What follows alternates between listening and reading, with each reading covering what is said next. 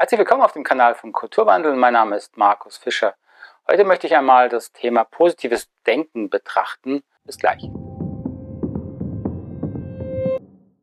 Wenn Sie in eine Buchhandlung gehen und mal stöbern und mit etwas kritischem Blick hingucken, werden Sie sehen, dass in unterschiedlichen Überschriften das Thema positives Denken äh, immer wieder auftaucht. Also was natürlich richtig ist, ist, dass Gedanken unsere Gefühle erzeugen. So, deswegen erzeugen positive Gedanken natürlich positive Gefühle. Wenn Sie in einem Zustand sind, wo Sie wenig denken oder sehr mit dem verschmelzen, in dem aufgehen, was Sie gerade tun, werden Sie feststellen, dass Sie sehr wenig Gefühle, teilweise gar keine Gefühle mehr haben, einfach weil unser Organismus, unser Hirn dann mit anderen Themen beschäftigt ist und nicht mehr groß nachdenken kann über die Probleme unseres Lebens. So in dieser Hinsicht stimmt es natürlich, dass wir, wenn wir positiv denken könnten die ganze Zeit, nur positive Gefühle hätten. Was jedoch missverstanden und teilweise auch falsch verstanden wird, ist die Tatsache, dass wir in unserem Alltagsbewusstsein sehr wenig bis keine Kontrolle über unsere Gedanken haben. Vor allem nicht über viele unbewussten Gedankenmuster, die in uns die ganze Zeit ablaufen, die natürlich äh, Grundlage und Auslöser unserer, unserer Gefühle sind. Wir haben also normalerweise ein recht geringes Bewusstsein darüber, was wir denken. Wir haben da auch sehr wenig bis gar keine Kontrolle drüber. Und deswegen haben wir auch im Alltag sehr wenig Kontrolle über unsere Gefühle.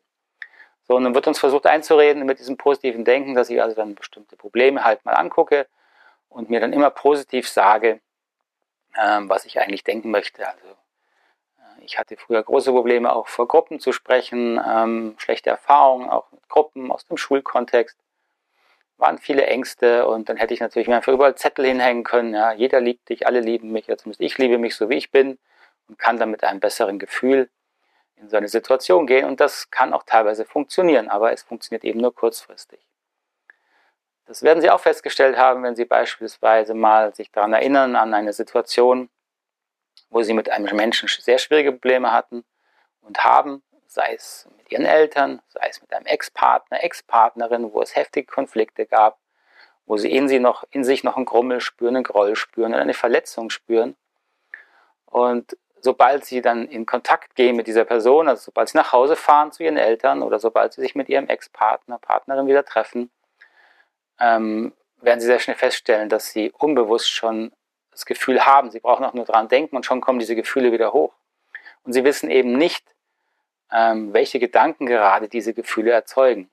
Sonst könnten sie sie ja eher beeinflussen und steuern. So, das ist also das große Problem mit dem positiven Denken, dass es zwar punktuell ähm, und zeitlich ähm, über einen gewissen Zeitraum funktionieren kann, dass es aber grundlegende Gefühle, die wir haben, mit uns, über uns, wie wir denken, wie wir uns fühlen, aber auch über andere Menschen oder über Situationen in der Welt, ähm, dass wir diese Gefühle nicht durch äh, oberflächliches, kurzfristiges Denken stark beeinflussen können. Das positive Denken setzt eben erst dann ein, ähm, wenn ich diese negativen Gefühle schon habe. So, die Idee des positiven Denkens ist also nicht falsch, aber der Einsatz und die Verwendung ist meistens viel zu oberflächlich, es setzt zu spät ein und diese positiven Gedanken, die ich mir dann versuche zu erzählen oder mir irgendwann an meine Spiegel klebe, wirken nur sehr kurzfristig und es ist dann meistens noch frustrierender festzustellen, dass ich also irgendwas falsch mache. Äh, dann kann ich mir natürlich den nächsten Ratgeber kaufen, der es versucht, mir noch besser zu erklären. Ähm, und ich denke, es gibt mittlerweile genug Know-how, um zu verstehen, was im Grunde in uns passiert und wie wir langfristig ähm, wirklich positive Veränderungen in uns ähm, hervorrufen können. Also aus meiner Sicht wäre es sinnvoller, das positive Denken so zu verstehen, dass wir anfangen müssen, positiv über unsere negativen Gedanken nachzudenken. Was meine ich damit? Wenn ich mich schlecht fühle, weil ich beispielsweise Angst vor einer Gruppe habe, weil ich äh, Angst habe, dass ich da nicht akzeptiert werde, dann macht es wenig Sinn, äh, eine Lage positive Gedanken über diese negativen zu legen, in der Hoffnung, dass ich damit langfristig dieses, diese Angst verändern werde. Es wäre sehr viel hilfreicher, die negativen Gedanken, die ich habe, einmal als positiven Ausdruck zu verstehen, an dem ich etwas lernen kann und mich weiterentwickeln kann. Diese negativen Gedanken über mich, über meine und die Ängste, die sie erzeugen, entstehen eben meistens in sehr frühen kindlichen Situationen, ähm, in denen meine grundlegenden Bedürfnisse nicht äh, wahrgenommen oder vielleicht auch nicht erfüllt wurden, die negativen Gedanken, die wir nun haben und die verbundenen negativen Gefühle, die wir spüren erstmal, wie gesagt, die Gedanken sind uns häufig nicht bewusst, sind nun im Grunde eine Erinnerung daran, dass wir gerade in einer Situation sind, die uns irgendwie daran erinnert, an das, was wir schon erlebt haben. So, unser Organismus erinnert uns daran, äh, dass wir Bedürfnisse haben. Und da wir einen Körperspeicher haben über diese ähm, unerfüllten Zustände, hat unser Organismus quasi Angst, jetzt könnte es wieder passieren. So, und das hat häufig gar nicht viel mit der Realität im Hier und Jetzt zu tun, sondern hat eher mit einer erlebten Realität in der Vergangenheit zu tun. Und dieser Lernprozess ist entscheidend, um diese Reaktion, diese emotionalen Reaktionen dann auch zu verändern. So, wir müssen also lernen, dass alle unsere Gefühle durch Gedanken erzeugt werden. Gedanken, die uns häufig nicht bewusst sind, die wir aber wieder ähm, hervorholen und erforschen können, wenn wir uns mit Ruhe und einem Fokus auf unsere Innenerleben äh, hinsetzen und in uns reinhören und ähm, erforschen, was sage ich mir denn gerade, dass ich mich so und so fühle? Was sage ich mir gerade, dass ich Angst bekomme, zum Beispiel vor einer Gruppe von Menschen? So, wir müssen verstehen, dass die Kette, wie unsere Gefühle also entstehen, immer die gleiche ist. Die Kette lautet, es gibt Realität, es gibt einen Auslöser. Unser Organismus bewertet diesen Auslöser, hat Gedanken dazu. Ohne Gedanken keine Gefühle. Und zwar bewertet er den Zustand unserer Bedürfnisse. Ist das Bedürfnis erfüllt oder unerfüllt im Moment? Und dieser Bewertungszustand über meine Bedürfnisse erzeugt meine Gefühle. Und logischerweise diese Gefühle wiederum motivieren mich zu handeln, schaffen also Verhalten, erschaffen neue Realität im Außen. Das sind für mich drei grundlegende Schritte, die nun helfen, ähm, diese unangenehmen, negativen Gefühlsmuster, die ich in mir habe, die dann zu negativen Gedanken auch führen, ähm, langfristig zu verändern. So als erstes müssen wir die verletzten, unangenehmen Gefühle, die entstehen durch die Bewertung der Situation oder wie ich mich in dieser Situation empfinde, in vollen Umfang wahr und ernst nehmen. Das bedeutet auch, sie wirklich zu fühlen. Das ist häufig ein Schritt, den gerade die Befürworter der positiven äh, Denke-Szene ähm, übergehen oder nicht so gerne haben, weil man die Befürchtung hat, dass man dadurch ja quasi noch tiefer in negative Gefühle kommt, was aber nicht stimmt.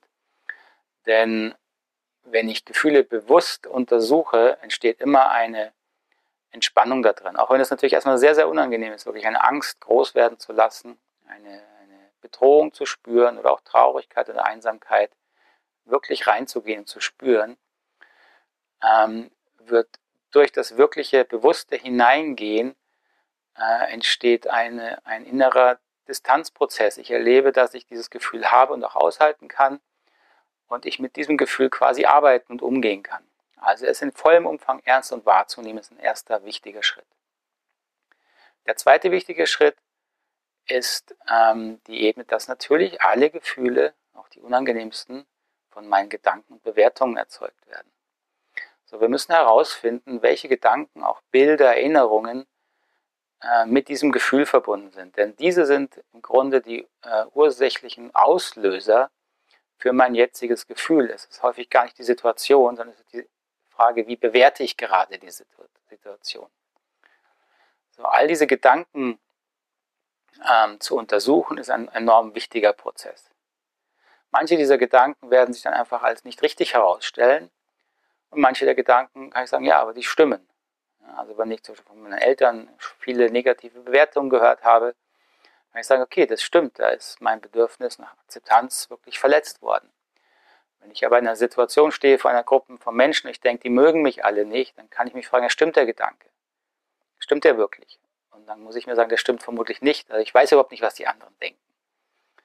Da müssen wir eben verstehen, dass unser Organismus produziert diese Gedanken aus den unerfüllten Bedürfnissen heraus. Er versucht sich quasi diese Bedürfnisse irgendwie zu erfüllen oder sich zu schützen davor auch, dass man den Schmerz erlebt und produziert dann Gedanken wie die mögen mich also nicht. Was mache ich denn, wenn mich, wenn ich denke, die mögen mich alle nicht? Ich versuche die Situation zu vermeiden.